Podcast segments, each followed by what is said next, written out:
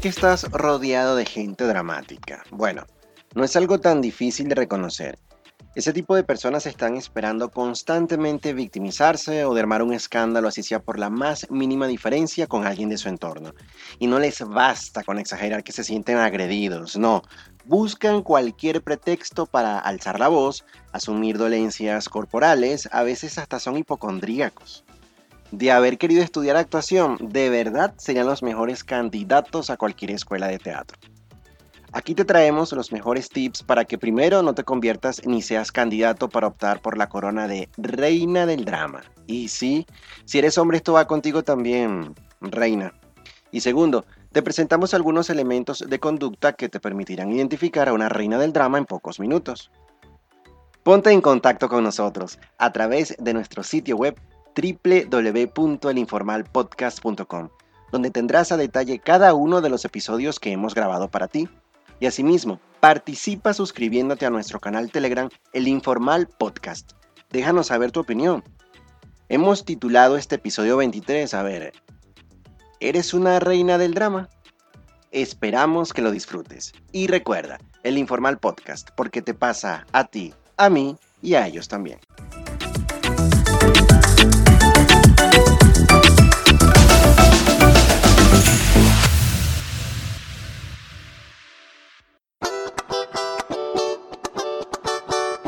Yeah. Johnson.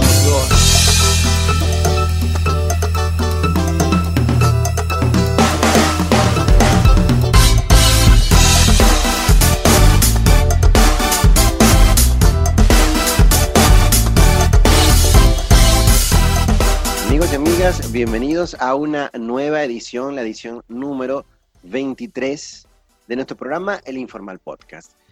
Como siempre recordamos nuestro slogan, porque te pasa a ti, a mí y a ellos también.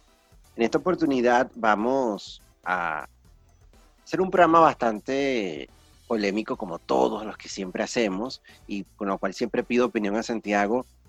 Yo creo que él cree que en algún momento nuestra cantidad de seguidores va a disminuir o nuestras escuchas van a disminuir, pero no importa, porque a nosotros nos encanta el drama, Santiago. ¿Cómo estás? No, no, a nosotros, al menos a mí no. Yo, yo evito el drama lo máximo que puedo y trato de ahuyentarlo de mi vida y no, no, necesito nada de eso. ¿No eres dramático? No, yo trato de, cortar las cosas de raíz. Mira, me conviene, no me conviene, hasta aquí, bórralo. Pero no me enfrasco en esas cosas de, de que, qué sé yo, cualquier cosa que pasó, no, porque a mí, y resulta ser que María Mercedes se quedó pendeja conmigo. No, no. Yo este programa se lo dedico a mi hermana porque es la persona que es reina del drama. Hermana, una vez más, lo que pasa es que ya la tengo como una sopa, ¿vale? Lo agarro, la agarro para todo. Es que me ha dado muchos buenos ejemplos a lo largo de, de mi vida, ¿vale? Y, uno de ellos es el drama. Ella es la reina del drama. Así que este episodio, hermana, va para ti con amor. Después dicen que tú eres una persona insensible, ¿estás viendo? No, vale, para nada. Yo creo que mm, diría, diría ser considerada. Ahí tienes, ahí tienes el primer episodio que dedicas a tu hermana. Claro, la he mencionado en otros, pero nunca le he dedicado uno. Me parece bien, me parece bien. Y precisamente le, le dedicas este. Claro. La gente o personas dramáticas, ya después veremos cómo lo vamos a titular, pero el drama en la, reina del drama. Exactamente, el drama en la vida de las personas, eh, aceptémoslo, nos encanta el drama porque eres dramático, ahí vamos dándole la vuelta a cómo lo vamos a titular. Recuerden que a través de nuestro portal en internet www.elinformalpodcast.com tendrán todas las coordenadas para que puedan seguirnos a través de las diferentes redes sociales en las que estamos. Y bueno, también pueden escribirnos, dejar comentarios y a través de nuestro espacio en anchor.fm pueden también dejarnos notas de voz que hasta ahora no hemos recibido la primera. Yo creo que no, no pierdo las esperanzas, Santiago, de que alguien nos mande aunque sea una nota de voz.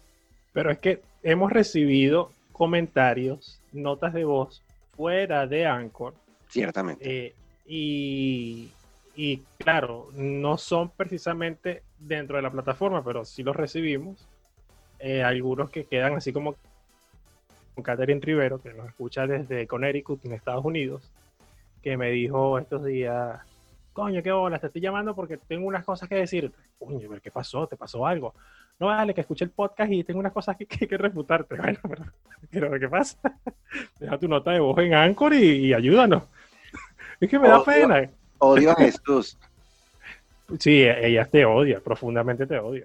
Pero tú sabes que eso es importante porque el- eh, eh, para mí, si, si eso es lo que recibo, significa que estoy llegando al objetivo de- del cometido, de la meta principal, que es generar esa incomodidad en, en nuestros escuchas. No, porque lo que pasa es que ella dice, ella dice, no es que te odia, sino que No, claro. ella dice, es que es como que eres odioso.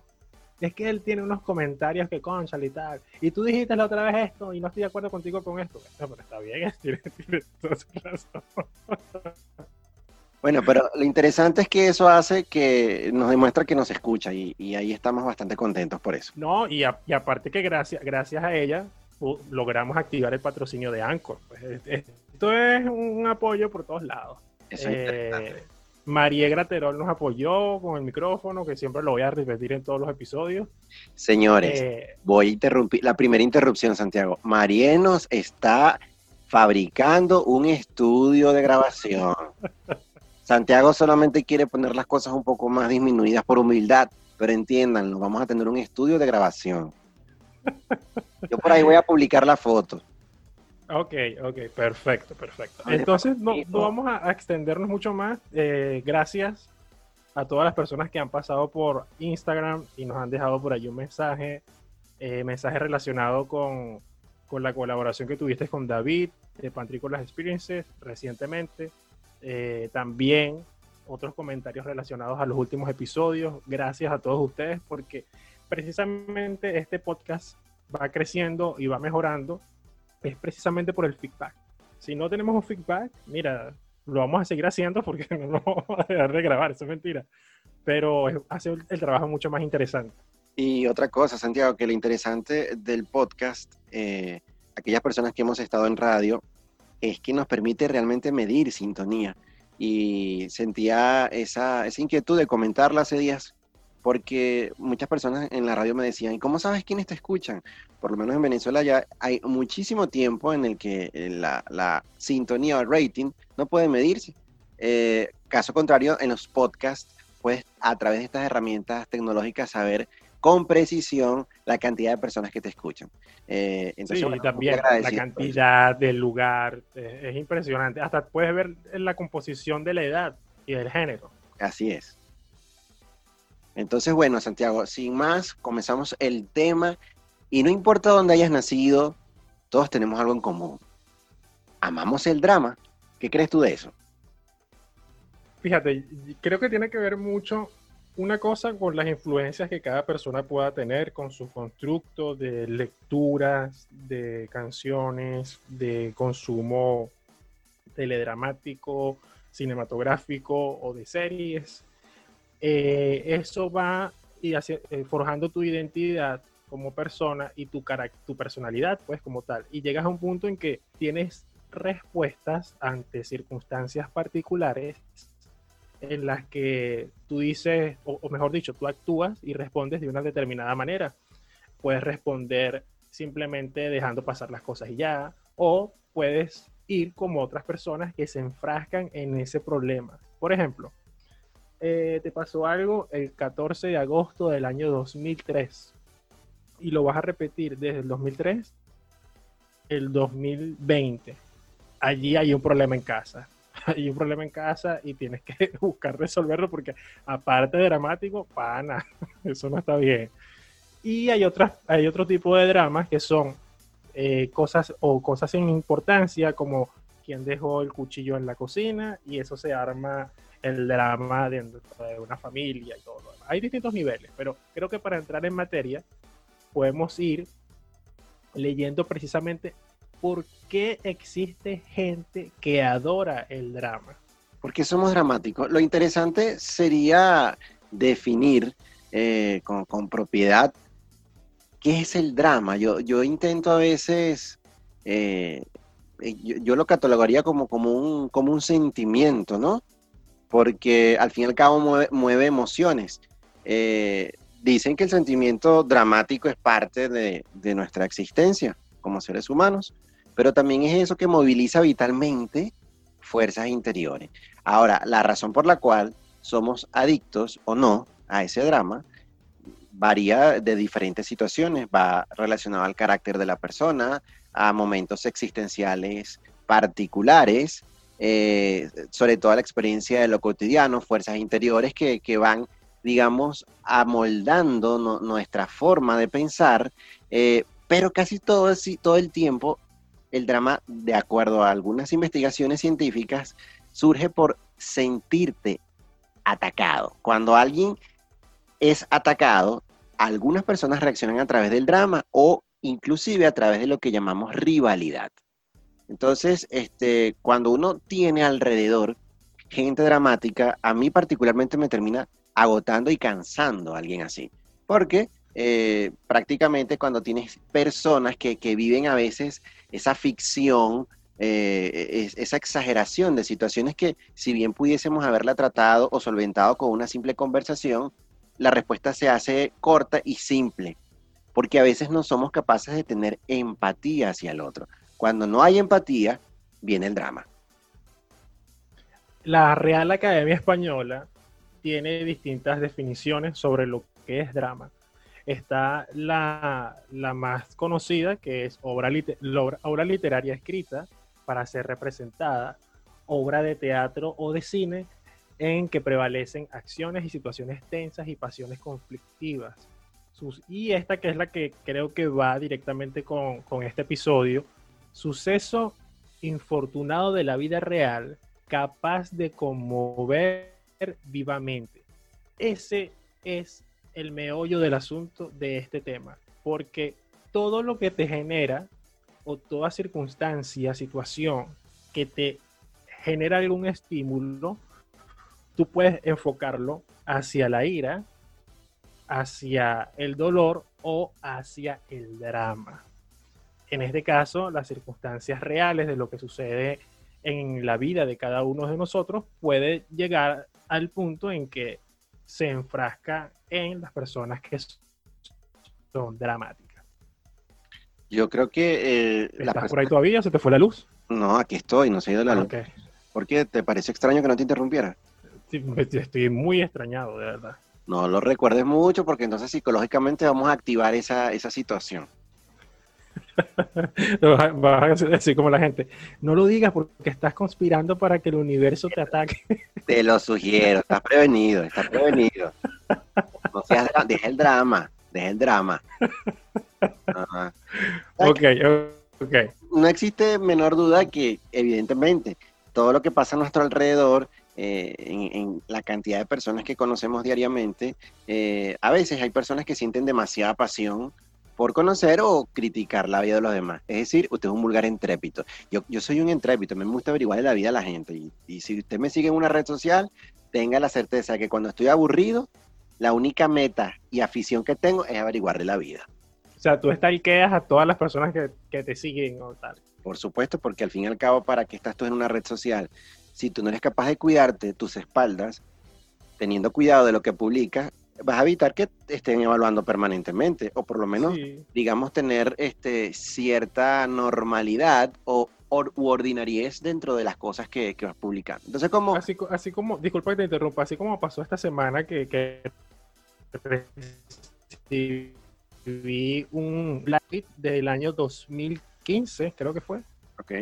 Eh, hay gente que se dedica a stalkear. Entonces se les escapa un like y ups, ahí se me fue un like a la foto de, del año 2003 en una, en una graduación. Y, o sea, lograrlo, lograrlo hacer, pero bien, ¿no? Claro, hay técnicas para poder hacer eso. Entonces, cuando yo estoy aburrido, de alguna manera mi satisfacción es averiguar la vida ajena. A mí no me da pena eso porque, bueno, es parte de, de, esa, de esa adrenalina, de esa emoción es, tu, justificación para, para, tu chismoseo. Correcto, evidentemente. Todos lo hacemos, pero ninguno lo dice. No lo admitimos. Es, como lo que dicen los placeres culposos. Es correcto. Entonces, ¿por qué habrá gente entonces que, adora el drama, Santiago? Bueno, fíjate, hay varias, varias cosas que podemos enumerar pero vamos a ir poco a poco y que el tiempo apremia. Pero la primera y la más, porque no hay una razón absoluta para esto, ¿no? sino que existen varias. Entonces vamos con la primera. El drama es emocionante. Una cosa cierta es que el drama es emocionante. La parte triste de esa emoción, sin embargo, es la diversión que a veces viene a expensas del sufrimiento de otra persona. Cuando pasa la novela, cuando pasa la serie dramática, o lo que sucedió recientemente, hace, hace uno o dos años, creo que fue el año pasado, que se, que se estrenó por Netflix esta, esta, yo le podría decir una reversión de Kramer versus Kramer, de historia de matrimonio. Esa que se hizo en su momento con esta actriz, este, ¿cómo se llama ella? Vale, la de... Scarlett Johansson. No, la del Diablo Viste a la Moda o El Diablo Viste de Prada, la, la versión inicial. Ah, Meryl Eh, Streep. Meryl Streep y Dustin Hoffman, ¿cierto? Es, por favor, esa, peli- esa película es la película. Kramer versus Entonces- Kramer, ¿no? Sí, Carmen vs. Kramer. Eh, Esta, eh, yo, yo, yo, yo la considero como una, una adaptación, pero con rasgos mucho más actuales. Ella es actriz, él es el director, spoiler alert, ajá. Eh, y bueno, se desenvuelve y todo lo demás. Y captó tanto la atención de las personas, especialmente esa escena completa cuando ella y él empiezan a discutir y él termina con el golpe en la pared. Entonces la secuencia completa se hizo tan viral por todos lados porque estamos eh, siendo testigos de una escenificación, de un drama, de una pareja que se está divorciando, que se está separando, pero hay sufrimiento y eso llama, eso llama la atención. Chisme. Entonces, sí, chisme, chisme, sí, pero en este caso, como estamos hablando de una escenificación, es de pinga, porque coño, el drama, la paz y todo esto. La histrioni- lo histriónico de la situación. Sí, por supuesto, lo que, que son unos actores, pero de primer nivel. Entonces, es una de las principales razones por las que las personas disfrutan también ante estas noticias de accidentes automovilísticos, de desastres o de muerte. ¿Vale? Pero es lo que ocurre dentro de la sociedad. Entonces, tú también puedes ver la- las noticias que se hacen tendencia en Twitter o en cualquier otra plataforma porque vinculan eh, la vida privada o pública de X personaje. Ay, se murió fulano, ay, no sé qué más y tal, ay, se murió, eh, fulana nació, ay, no sé qué más. Y así vamos, así vamos. ¿Cuál es la siguiente de estas razones de por qué a la gente le gusta el drama? Según lo que hemos investigado, dice que el drama conecta con nuestras emociones. Eh, y sí, es, es muy probable que el drama evidentemente con- conecte con nuestras emociones. Era por lo que te decía sobre la empatía. Y evidentemente, a veces yo me hago la pregunta, ¿será que nosotros elegimos ser empáticos o dramáticos? Porque cuando uno es empático, uno intenta ponerse en el lugar de la otra persona. Cuando tú logras colocarte en el lugar de la otra persona, es menos probable que armes una escena en función de una situación incómoda, una situación que para ti no es correcta. Por ejemplo, la famosa, eh, eh, mi papá también es muy dramático. Ejemplo, te dejas un plato en el fregador y entonces, bueno, aquella cosa viene a decirte desde que la época de los romanos y tú, ya va, ¿cuál es el problema? Bueno, que, ajá, yo voy y lo frego, deja el drama. No, no es drama. Entonces ahí es cuando haces, te haces el papel de víctima. No Porque drama. Jesús eres dramático, Tú no sabes lo que implica ese plato sucio en la cocina. por ahí te Porque el va. calentamiento global es culpa de ese plato sucio en la cocina. Porque gente no tiene conciencia como tú. Y. ¿Sabes? Cuando yo estaba pequeño, este, eh, mi mamá, bueno, me corrió a la manera antigua. ¿Sabes cómo es, no? Bueno, dependiendo de lo que esté disponible a su, a su alcance. A los carajazos. Palos, mangueras. Y yo a veces decía, oye, ¿por qué mi mamá me pega tanto? Yo soy un niño sufrido. Cuando mm, por alguna razón le correspondió esa corrección a mi papá, ahí dije, mamá, azótame. Toma, que hay un látigo, sácame sangre. ¿Pero por qué? Porque es que mi papá se sentó y me quiso hablar de la vida por 80 minutos. Mi desespero era tal que yo le decía, pégame, pero déjame huir pégame, pero déjame tranquilo, ya no me digas más nada. Entonces después preferí simplemente que me lanzaran un chancletazo Y me quedaba tranquila. Entonces mi papá, porque la vida, recuérdalo hijo, son varios aspectos en los cuales vas...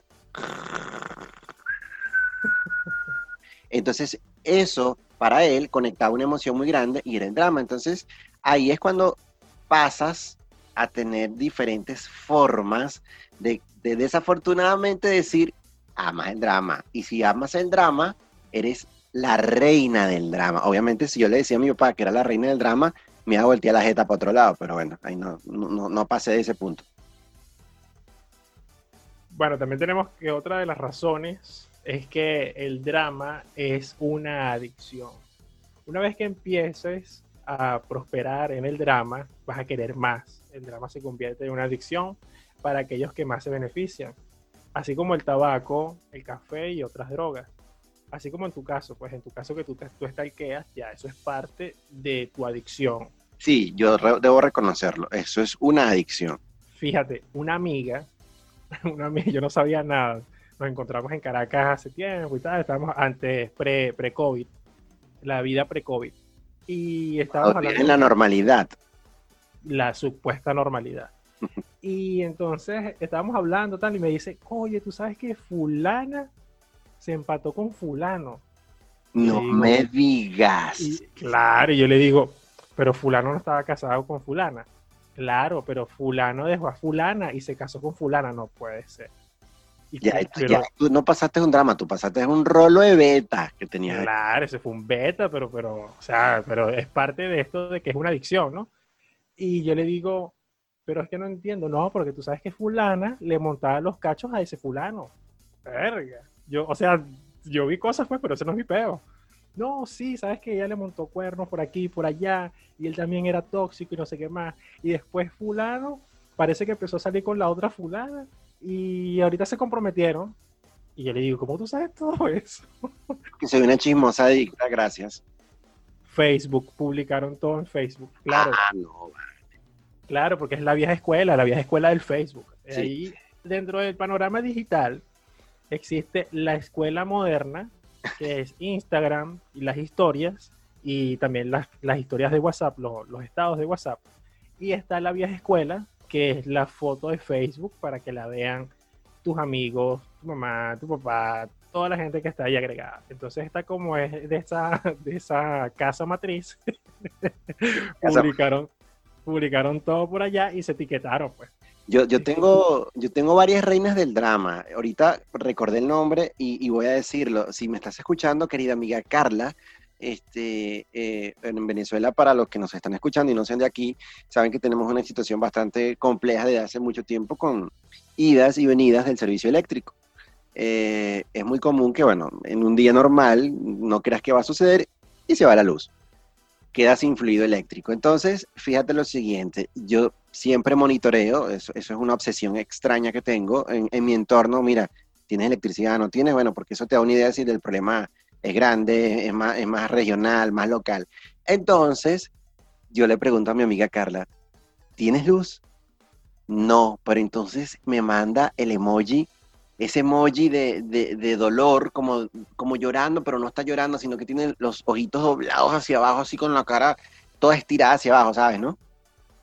Sí, sí, te, sí, te estoy comprendiendo. Eso me angustia y yo le digo, deja el drama. Entonces ya cada vez que la luz se va, siento que me, pasa el icono y, me, está generando angustia.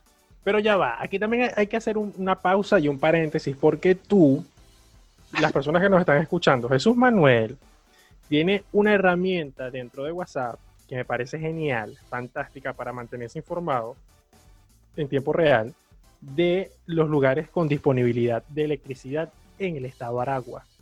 Y eso está genial, eso está genial. Ahora, como tú estás de administrador de una plataforma que da información, que suministra información, que recibe información, debes estar preparado para ese tipo de situaciones. No me vengas a decir que no, porque tú estás pecando en esta, en esta ala de que el drama es una adicción. Te tengo la respuesta a eso. Suéltala. Carla, para empezar, no está en el grupo porque ya estuviese eliminada de mi parte. y aquí tengo eh, las normas que junto con la reina del drama, que es mi hermana, le pusimos a ese grupo de, de- de WhatsApp. Y como decimos acá en Venezuela, mira, llevamos a la gente derechita, derechita, que el que se equivoque, cuando quiera colocar algún tipo de drama, eliminado, compañero. Fíjate lo que dice aquí. Para enviar un informe de que usted no tenga fluido eléctrico, simplemente debe especificar el sector o lugar, la hora del corte o el restablecimiento del servicio. E incluso le estamos indicando cómo hacerlo para que a, a través de emoji sea algo mucho más práctico y no tan extendido, porque a veces mientras más cosas coloques, la gente no va a leer ni va a focalizar la atención. Entonces, mira, no nos interesa uso de stickers. El primer sticker de drama que me pongan, eliminado. Es que no, lo- no le pedimos autorización, es que lo eliminamos.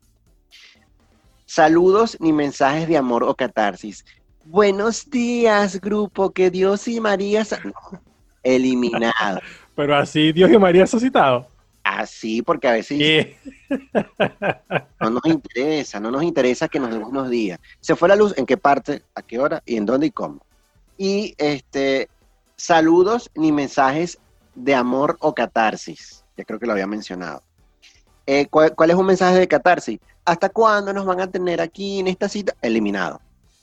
Porque Ay, no puedo creer que pase esto. eliminado, porque no estamos pidiendo tu opinión, simplemente queremos que lleves un reporte técnico de lo más seco posible de la situación, lo más objetivo.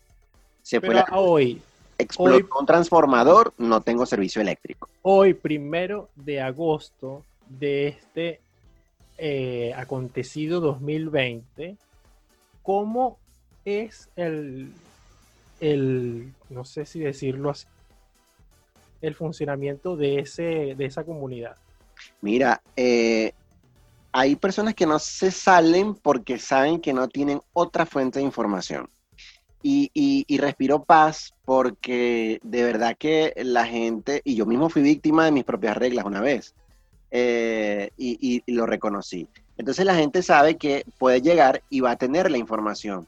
Le suministramos los datos, pero de alguna manera la gente como que lo entendió, porque el administrador es el que tiene que ser dueño y señor de- del control para eso. Que ¿Cuántas personas participan en ese grupo? 85 personas y, y va aumentando. A veces cuando haces un reclamo o vuelves a recordar las normas, se salen dos o tres, pero el resto se mantiene. Entonces, hemos evitado crear reinas del drama.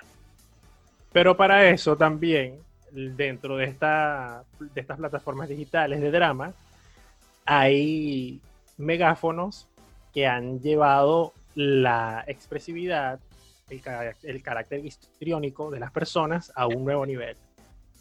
Eh, estamos hablando de los estados de WhatsApp, ¡Wow! estamos hablando de los mensajes de texto, de texto, estamos hablando de las cadenas de WhatsApp, estamos hablando de las historias de Instagram, estamos hablando de los de el muro de Facebook que se ha convertido para la vieja escuela en el eh, vamos a decir así el termómetro de la salud mental o de el nivel de drama de esa persona. Este Ah. es mi, yo explico lo que me da la gana. Sí, es contigo, Pepito Pérez, que me dejaste esperando. va. Claro, porque eh, hemos pasado a que este tipo de, de elementos de una red social en particular, como los estados en el caso del WhatsApp, como los mensajes del muro en el caso de- del Facebook, eh, te convierten en una reina del drama. Automáticamente tú pasas a formar parte de ese privilegiado grupo de reinas. Entonces, no seas una reina del drama. Y fíjate que tratar con personas que aman el drama no es fácil, Santiago. Yo, yo llevé aproximadamente como unos 28, 29 años de mi vida conviviendo con mi hermana. Y, y, y, y, jamás nadie le arrebató ese título. Año tras año este, lo conmemorábamos otorgándoselo. Ah, es que tenías una, una coronación y todo. Claro, porque es que no puede ser tan fatal. O sea, más fatal de lo que había sido. con- Yo le decía a mi papá, ¿tú le pagaste allá una academia de actuación y nosotros no nos dimos cuenta? ¿O es que esto vino ya genético? Pero genético. entendí, yo creo que es genético, porque mi mamá por ahí a veces asoma algunas opciones de, de- de drama. Entonces dije, yo salí este, con todo lo opuesto a esto. Ahí también hay que, que- un aspecto que hay que tomar en cuenta que es que a la gente le gustan los problemas. A las personas les, les gustan los problemas, no a todos, pero sí existe un gran número, la mayoría, que le gusta este, este tema de, la, de los problemas, del drama. Y básicamente la gente simplemente ama los problemas, teniendo en cuenta que la vida es bastante agitada por sí misma y generalmente no hay escasez de problemas. Entonces, en algunos casos raros, sin embargo, la vida puede ser pacífica y adivinen que las personas que aman el drama se sentirán perdidas durante ese tiempo.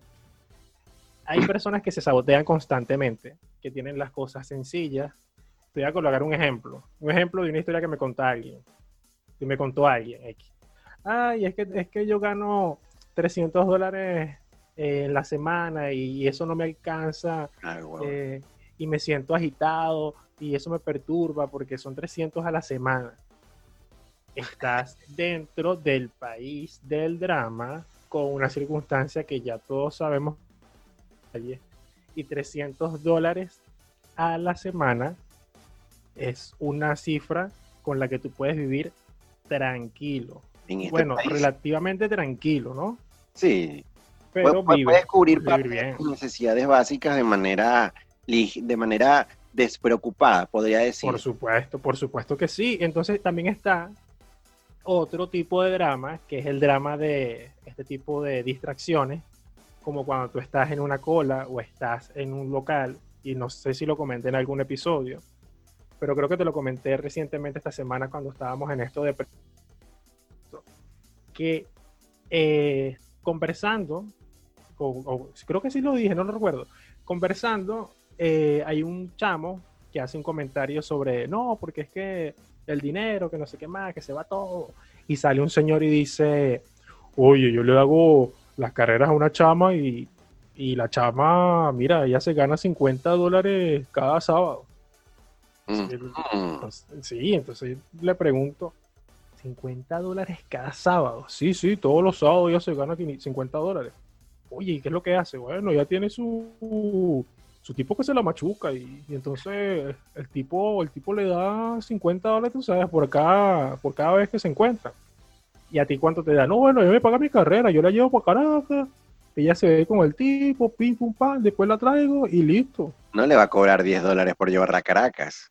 No lo sé, no lo sé, pero lo que comenta y que la chama le decía, según su relato, y esto es parte del drama, es que ella dice, yo no me voy a dar mala vida trabajando a viernes o de lunes a sábado, mal pagada por menos de dos dólares, cuando tenga un tipo que lo que tenemos es un intercambio sexual claro, eh, ni yo me meto en su vida, ni él se mete en la mía, solamente nos encontramos tenemos relaciones sexuales y él me da 50 dólares. Eso podría llamarse prostitución, inteligencia o saber invertir en tu vida económica a futuro. Prostitución es si tú tienes varios clientes para hacer lo mismo. Ella no. Ella no. Según el relato del señor, ella solamente tenía ese, ese señor, ese, ese, eh, eh, amigo con derecho pago, no sé cómo clasificarlo, pero ella cobraba, cobra, digo cobraba porque en ese momento que me encontré me contaron eso, no sé ahorita, no sé ni siquiera de quién estamos hablando, pero ella cobra 50 dólares por sábado. Bueno, mira, ella no clasifica dentro de, de las reinas del drama, para nada. No, no, no, ella es una tipa clara, una tipa clara. Claro. Yo, le- yo se la doy, él me da y estamos bien, Está clara en lo claro, eso es lo interesante. por supuesto. Ahora, ¿Sabes Jesús? Manuel, Ajá, dime. ¿cómo puede con las reinas del drama? ¿Cómo podemos tratar con las reinas del drama? ¿Cómo usted que nos está escuchando puede identificar a una reina del drama? ¿Por qué? Porque es así, son reinas. A ellas les gusta este, imponerse, van, van a demostrar que, que nadie puede con ellas. Y aquí le traemos aproximadamente cuatro tips que pueden hacer que usted eh, tenga cómo lidiar con esa situación. En la primera posición eh, está que cuando esté con una reina del drama, evite la información dramática, indistintamente que sean familiares cercanos.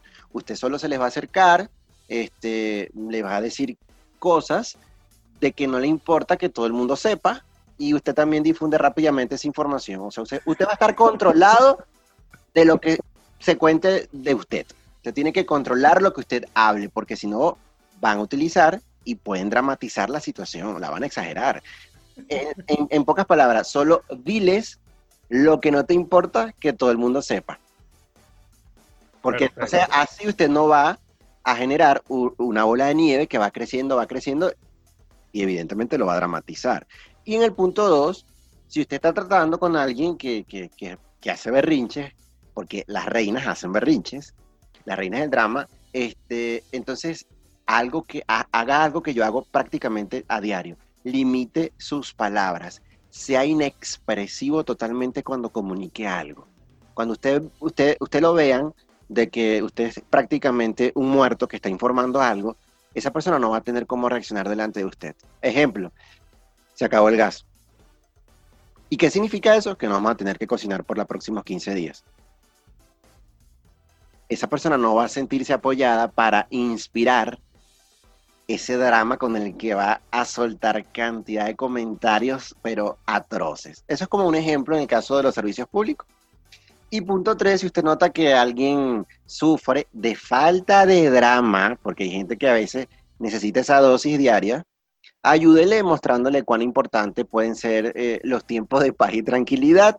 Acuérdese que una reina del drama no va a vivir tranquila si no tiene, usted sabe, Jesús Manuel, disculpa que te interrumpa, también es- importante que dentro de esto de definición de reinas del drama, aquí entran también hombres. Esto no tiene, esto no es No, usted va, no, para nada. Usted, reina del drama puede ser su esposo, reina del drama puede ser un hijo suyo, reina del drama, porque eh, llámele reina igualito. Mira, reina, ¿qué te pasa? Primero que la rabia, la rabia le va a crecer como a 300 mil, le va a subir la tensión, pero usted manténgase firme, dígale, reina, tranquila.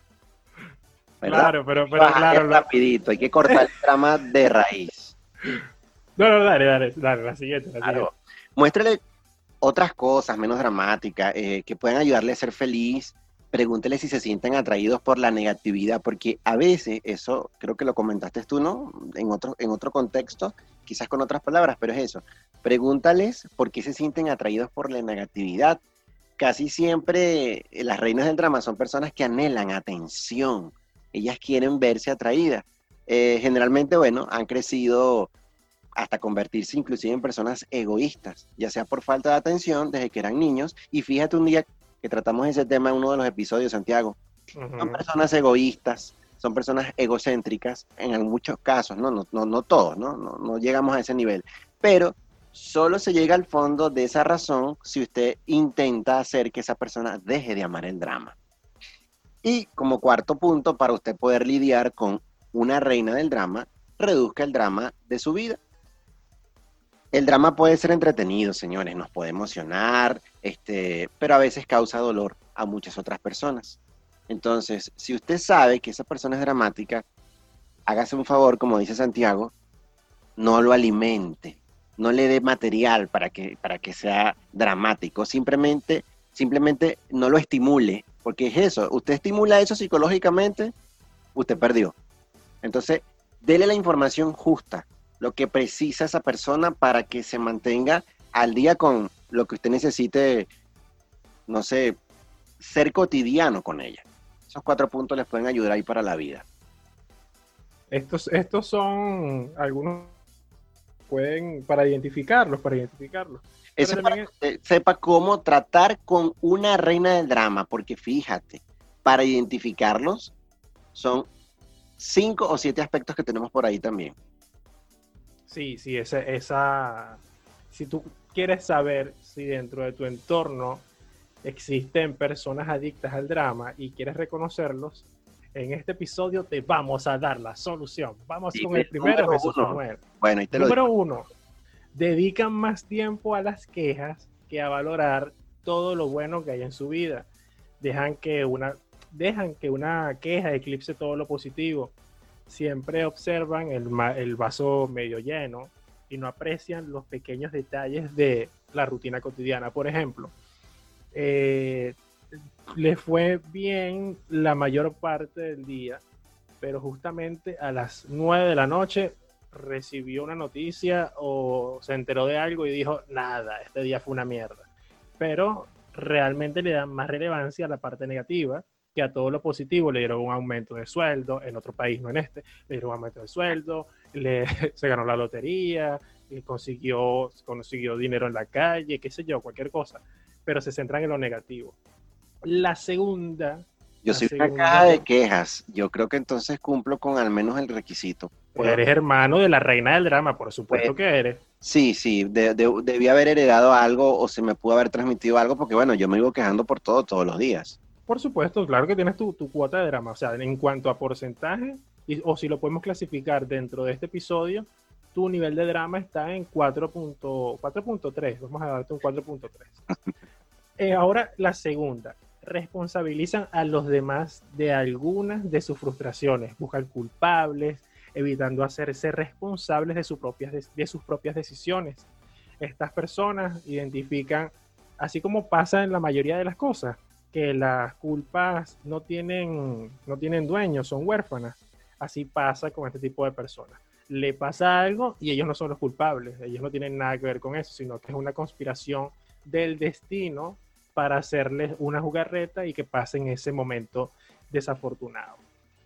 También la tercera, para que las vayas anotando allí en esta, o puedes eh, simplemente cortar esta nota de voz, este, este podcast, o lo puedes descargar y lo puedes escuchar después cuando tengas eh, para identificar alguno de tu círculo de amistad o familiar. Perfecto. La tercera, en centradas en exceso de la, en, en la perspectiva del yo. Tienen dificultad para escuchar a los demás ante su gran necesidad de atención, lo que hablaba Jesús Manuel hace un momento. Cumplo, con el, cumplo también con el punto 3 porque yo no te dejo hablar a ti en, en- en la mayoría de los programas. Sí, yo, yo no sé qué hago grabando este podcast, de verdad, no, no sé. eh, Lo, lo he repensado, sabes que varias veces lo he No, estamos haciendo catarsis y fíjate, y me he identificado. Está bien. Ahora, la Ahora- cuarto. Disculpa ahí, dice, son personas que viven centradas en exceso en, las, en la perspectiva del yo. Yo no creo que cumpla con eso, pero vivo interrumpiéndote. Entonces necesito atención. Mm, No sé qué, qué dijiste porque parece que estamos. A ver, ya, un momento, nos informan desde el estudio que tenemos un problema de conexión y lo que dijiste no se escuchó. Bueno, lo, Adelante. eh, lo repito, gracias, producción. Sí, Este, sí, está, eh, pues, está como una hojilla. Sí, sí, definitivo. Son personas que viven centradas en exceso en la perspectiva del yo. Creo que yo no cumplo con ese aparte con el que comienza eh, ese punto 3, pero tienen dificultades para escuchar a los demás ante su gran necesidad de atención. Ah, no, bueno, no, yo sí escucho, lo que pasa es que vivo interrumpiendo. No, no, entonces no cumplo con ese No, no, no, esa, esa no aplica contigo. Tú, Ah, no, no. tú- o sea, tu componente de drama eh, es como. Tienes algunos ligeros toques de, de esto, un ligero Seguimos toque en el 4.3. en esa escala. Me sigo manteniendo, pues. Ok, ok. En la número 4. Visualizan el futuro de un modo negativo. Viven con una especie de miedo al fracaso crónico. Y esto los convierte en la excusa perfecta para no dar el primer paso. Entonces, digamos que son personas que mm, podría decirse que no toman iniciativas porque creen que van a evidentemente eh, darlo todo por perdido. ¿Será eso? Sí, y aparte que, por ejemplo, conchale, ¿por qué no te entusiasmas a, a montar el, el tarantín para vender las frutas? No, es que las frutas se van a dañar, chicos, yo no voy a montarme en esa vaina. Bueno, no importa, si no es la fruta, eh, pre- prepara los jugos y vende los jugos. No, ¿y cómo consigo el azúcar? Si no consigo, porque hay escasez, no sé qué más. Todo es un pero, Un un drama. obstáculo, y es ese miedo constante al fracaso que hacen que se frene. Y esto es parte de drama. Punto Eso 5. para, para no decir, no, no, disculpa que te interrumpa, para no decirte un, un- un nombre, ¿no? Ok. Tengo una prima que ella vivía en Caracas, ahorita no sé dónde está. Y ella tiene varios hijos, creo que tiene siete, una cosa así. Y entonces, eh, claro, mm, sí podríamos decirse que se queja, que tiene una relación dramática, porque el esposo se le fue para Colombia, ella se quedó sola, eh, con los carajitos y todo esto. Y está, estaba en pleno centro de Caracas, y ella decía, no, que no tengo dinero, que no sé qué más. Pero ya va, compañera, usted se encuentra en el centro de Caracas. Usted con una harina pan y con un kilo de queso puede hacer unas empanadas, puede hacer unas arepas, las vende y ahí va multiplicando el dinero y va haciendo algo. No, pero es que si nadie me compra las arepas, no, pero si nadie me compra esto, y se quedan frenados en ese tipo de, de- de miedo y se paralizan. Este, este fue un ejemplo un poco gráfico, pero creo que es importante para, para colocarlo a colación aquí. Tienes razón ahí, porque es lo que discuto constantemente. veníamos viviendo una situación este, tranquila en la que el estilo de vida que teníamos los venezolanos nos daba para vivir de manera holgada o cómoda. Todas esas circunstancias cambiaron a raíz de la crisis, ahora se agudizan más con la situación de la pandemia y ya el hacer ese tipo de actividades, antes la gente lo veía como algo despectivo, como bajar de nivel, ¿no? Y ahora resulta que el exceso de personas que están en este tipo de actividades para poder tener una mayor cantidad de ingresos que le permita cubrir sus necesidades, pasan entonces a ser excesivamente tóxicos por las redes sociales cuando intentan vender, cuando intentan eh, de alguna manera sobreponer este, esa, ese desnivel económico que tienen, pero no les queda otra que lanzarse, porque el venezolano como rey del drama o reinas del drama, asumía que, que eso lo haga otro. Y fíjate cómo nos han dado por la jeta por la situación.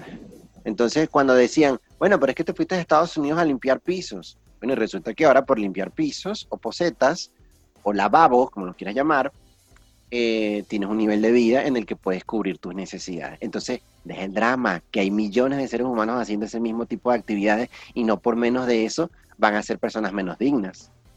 Exactamente, exactamente. Así pasamos a la número 5. Escapan del presente por recordar en exceso el pasado. Quedan atrapadas en nostalgias que les llevan a la confusión de creer que cualquier tiempo pasado fue mejor. Ahí.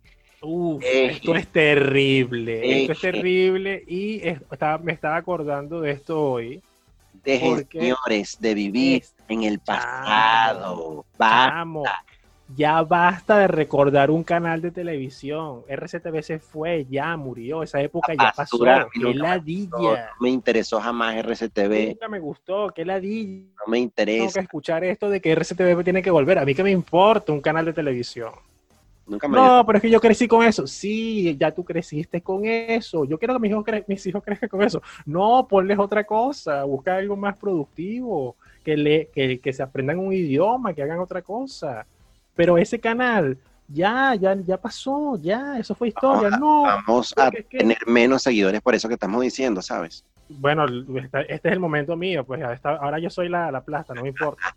Pero verlo, chamo, es que, es que es frustrante, fíjate, cada, cada vez que llega la fecha en que se le quitó la concesión o que lo cerraron, como quieran decirlo, que el Estado asumió y le dijo, no, esta vaina se va para el carajo, llega la gente y arma la tendencia de RCTV. O también la misma plataforma que queda de las empresas, creo que es 1BC, que se, que se llama esa. Sí, empresas 1BC.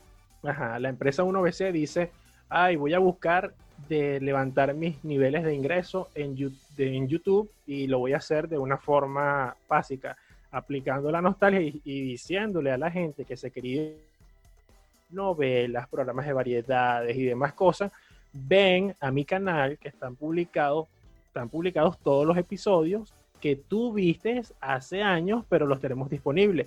Y la gente va y le da play. Por cada play que usted le dé a esa reproducción, usted le está dando un CPC, que es costo por clic, creo que es. Y esa, esa empresa, esa cuenta va recibiendo relevancia dentro de la plataforma y va ganando centavos de dólar que al final se traducen en una cifra completa. ¿Y usted qué recibe? 2.000, 3.000, 4.000. El, el CPC venezolano es uno de los más bajos, pero sin embargo, si tienes muchas vistas dentro de un canal, tú le estás dando relevancia para que ese canal siga teniendo allí un ingreso. Y tú no recibes nada. Tú lo que recibes es la frustración y te quedas atrapado en la nostalgia del pasado. ¿Hasta cuándo? Ya, y si no pueden superarlo el canal de televisión, vayan a terapia, listo. No, y que más allá de eso es lo, puedes llevar o extrapolar a otras situaciones. Entonces, seguimos con esta situación que vivimos en Venezuela estancados en considerar que el pasado siempre fue mejor. Ok, algunas cosas. Éramos felices y no lo sabíamos. Sí, o sea, éramos felices y no lo sabíamos. No, porque antes ya va, pero supéralo, ya hay que readaptarse, ahora estamos en una nueva normalidad, ahora digamos que, bueno, no, porque es que antes no había una pandemia y ahora sí, ¿qué, pasa ahí? Ya, ya, deje el pasado atrás, no, no, no, no sea candidato a reina del drama. Sí, aparte que, que si tú quieres que las cosas, obviamente que las cosas van a cambiar, no sabemos si van a cambiar o va a variar todo este desastre que estamos viviendo, pero tú no puedes vivir pensando en que en los años 90 tú tenías el dinero para comprarte tal cosa y no lo compraste, o que hace unos años, como me conseguí con un amigo, creo que lo comenté en un episodio, conchale, es que yo tenía el dinero para comprarme un carro y no sé qué más. Chamo, pasa la página, ya, bórralo. No lo, no lo, o sea, no lo utilizaste, no lo compraste, ya pasó. Yo vendí mi carro, yo compré un carro cero kilómetros hace poco, hace, hace unos 5, 5, 6 años. Lo logré comprar porque trabajaba dentro de un ministerio y me gané un sorteo. Y verga, chamo, y compré carro. Y se me presentó la oportunidad de vender el carro para comprar un apartamento. ¿Y qué fue lo que hice? Lo vendí y listo, ya eso es parte del pasado. Entonces me consigo una prima que me dice, chamo, es que tú tenías que haberme llamado, yo te hubiese, yo te hubiera, yo te yo te hubiese prestado el dinero. Y, no sé qué. y yo le digo, sí, pero ya pasó, ya lo vendí, ya no lo tengo, ya. Conchale, pero es que, ah, ya, ya que pasó, eso fue hace cinco años. Nuestra vida es tan corta de los seres humanos, bueno, vivimos más que un perro, pero nuestra vida es absolutamente tan corta, tan corta comparada con, cual- con un árbol de mango. Señor, usted, vive, usted vive menos que un árbol de mango, yo. Una ceiba vive más que tú. Una, un, por eso, pero para ponerlo más criollo, usted vive menos que un mango, que un árbol de mango. Supérelo, ya no puede. Atrás. Punto 6, por favor. Viven las relaciones personales en un plano de desigualdad. Espera más recibir que dar. Esperan más. Ay, que dar. por- porque no me quiere si yo lo amo. Mira, si no te para bola, ya déjalo. Ay, pero me montó los cachos y era tan buena. Bueno, búscate otra ya. Amiga, date cuenta. Amiga, te cuenta. Número 7 para terminar esto ya de una vez. ¿Creen que los Ya me sueños... estoy alterando ya. Sí, ya veo. Creo que los sueños están hechos, perdón, creen que los sueños están hechos para los demás, pero en cambio creen que la suerte no está de su lado. Observan la felicidad en los demás como si se tratara de un escaparate que muestra una imagen envidiable. Sin embargo, consideran que esta felicidad es lejana y distante, poco probable de experimentar en primera persona cuando se trata de hacer sueños realidad. O sea, se bloquean hasta la posibilidad, se sabotean, o sea, hay un autosaboteo de sus propias posibilidades de ser felices. Yo escuché a alguien hoy que dijo, bajo la situación actual que, que vivimos en Venezuela, es intente ser feliz con lo que tenga a disposición. Yo me puse a reflexionar rato sobre eso y digo, es que si no es así, ¿cómo va a ser? Porque vas a estar anhelando algo que no te va a llegar o que no vas a poder, digamos, en el momento conseguir o tener. Sí, ya va, un momento, Jesús. Nos informan desde el estudio que existen palabras o palabras que tú has dicho que, que se entrecortan. Sí, sí, ah, ok, sí, ok, perfecto. Y ya, el satélite, ¿qué pasó ahí? ¿Cómo está? Eh, producción, producción me informa que, que evidentemente fueron pocas, pero que se presentó. Dale. Bueno, va- vamos a volver a retomar, que escuchaba esta, esta mañana una persona que decía que intentemos ser felices con lo que tengamos a disposición, a nuestro alcance. Y en verdad tiene que ser así porque de qué otra manera vas a estar entonces intentando creer que vas a vivir una situación que nunca va a llegar. Y a veces no va a llegar no porque no pueda llegar a tu vida otra forma u otro cambio. Es que te vives autosaboteando. De que si no tengo esto, no puedo, para ser feliz, ubicar algo que inclusive es hasta físico o material. Y, la delgada línea entre el conformismo y el pesimismo. O sea, tú no puedes tampoco estar inmerso en un- una circunstancia, una situación en la que tú no tienes el control, pero tampoco dejar que el control repose en las responsabilidades de otra persona. Claro. O sea, que tú tengas la posibilidad de decir, no me gusta lo que estoy viviendo en esta realidad, yo, puedo, yo tengo que dar un paso y si tú decides que el paso es irte del país, bienvenido sea y hay que aplaudirlo. Si tú decides que el paso es quedarte en el país, bienvenido sea y hay que aplaudirlo. O sea, sea, sea cual sea la decisión, tienes que tomar acciones para intentar ser feliz. Y lo conversamos en uno de, los, de, estos podcasts, episodios, eh, que cuál es el significado de la vida. Tú decías que todos venimos todos venimos a sufrir, pero también yo soy creyente de que podemos, o sea, que venimos a la vida es a intentar ser felices. Entonces, si tú tienes una circunstancia, sea cual sea, y para que no seas dramático y no seas parte de este reinado del drama, tienes que tomar acciones. Ay, que nada más lo que tengo para comer es tal cosa y ya no sé qué más. Ya agotaste todos los demás, las demás fuentes de empleo u otro tipo de modalidades. No, lo que pasa es que me da pena vender café. Zona de comodidad. país, La zona de confort que le dicen. Correcto. Hay, Sí, muchas, hay muchas aristas y muchas variables que, que no nos corresponde a nosotros eh, cuestionar porque cada quien decide hacer con su vida lo que le da la gana. Solamente de que no se estanque en eso, ¿verdad? no se, no se, no se estanque. Tome, tome acciones, tome acciones. Mira, así como una pana, una pana que ya vivía. Ella, yo creo que no, no creo que nos escuche. Hola María Ángela, pero no creo que nos escuche. Y ella está en Argentina, pero ella quiere la. No, y que no sé qué más, y que el mundo se va a acabar. Amor, que el mundo se va a acabar. Casi Pitbull, ¿verdad? Pero entonces la caraja, un chiste malo, pero la caraja Claro. vivía en eso hasta que tomó la decisión de decir, ¿sabes qué? Esto me sobrepasa, me voy. Se llevó a su familia, se instaló en Argentina, está feliz. De vez en cuando le dan sus ataques de, de arranques de, de y todo esto, dramáticos y tal. Ella misma lo sabe que es dramática, ella lo sabe, María Ángela, tú lo sabes. Tú lo sabes y te quiero igual, pero tú lo sabes. Y eh, tomó acciones y me dice, no, vale, aquí la cosa está apretada, todo lo demás, pero nada en comparación, me siento bien, tal, tal, tal. Y eso es genial. Es genial porque dejó, dejó de estar estancada en esta, este miedo a cualquier cosa que va a suceder, en las nostalgias y nada de eso, sino que accionó. Definitivamente este tema eh, es bastante interesante porque son conductas, son conductas que a veces eh, muchos de nosotros podemos eh, replicar y a veces no nos estamos dando cuenta de que podemos ser dramáticos sin sin ser conscientes, ¿no? Y lo hacemos hasta como, como un modo o un estilo de vida. Entonces, bueno, nada, esperemos que este episodio haya sido bastante interesante. Para mí lo fue, creo que es uno de los que me he sentido bastante cómodo, porque más allá también de, representarlo eh, a través de todas estas investigaciones psicológicas, nos permite tener una, una proyección quizás de lo que puede convertirse su vida si usted se queda estancado y pasa a ser una nominada a reina del drama. Por mi parte, es que es así. Por mi parte, les agradezco la sintonía. Recuerden www.elinformalpodcast.com, donde podrá encontrar todas las coordenadas donde podrá seguirnos, comentarnos y participar también de otras redes sociales en las cuales estamos. Dejo el cierre contigo, Santiago.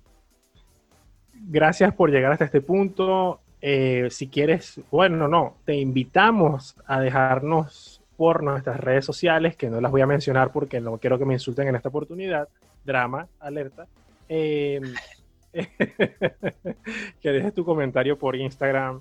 También tenemos un canal en Telegram. Las estás grabamos. comentando, las estás comentando. Sí, pero voy a decir el canal de Telegram porque hay que darle publicidad a la cosa, ¿no? Ah, ¿No crees tú? No, no, sí, está bien. Pues sí, hay que, si tenemos una red, hay que mencionarla, ¿no crees? Deja el drama y sigue. Bueno, está, bi- está bien, voy. Entonces, en este canal de Telegram tenemos un eh, contenido exclusivo.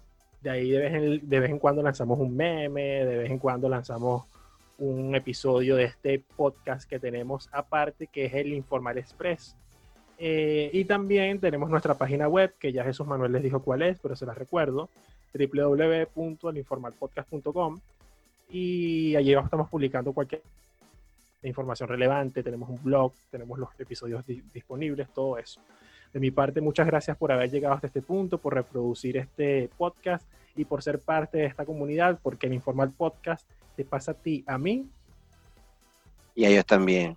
Chao, reina.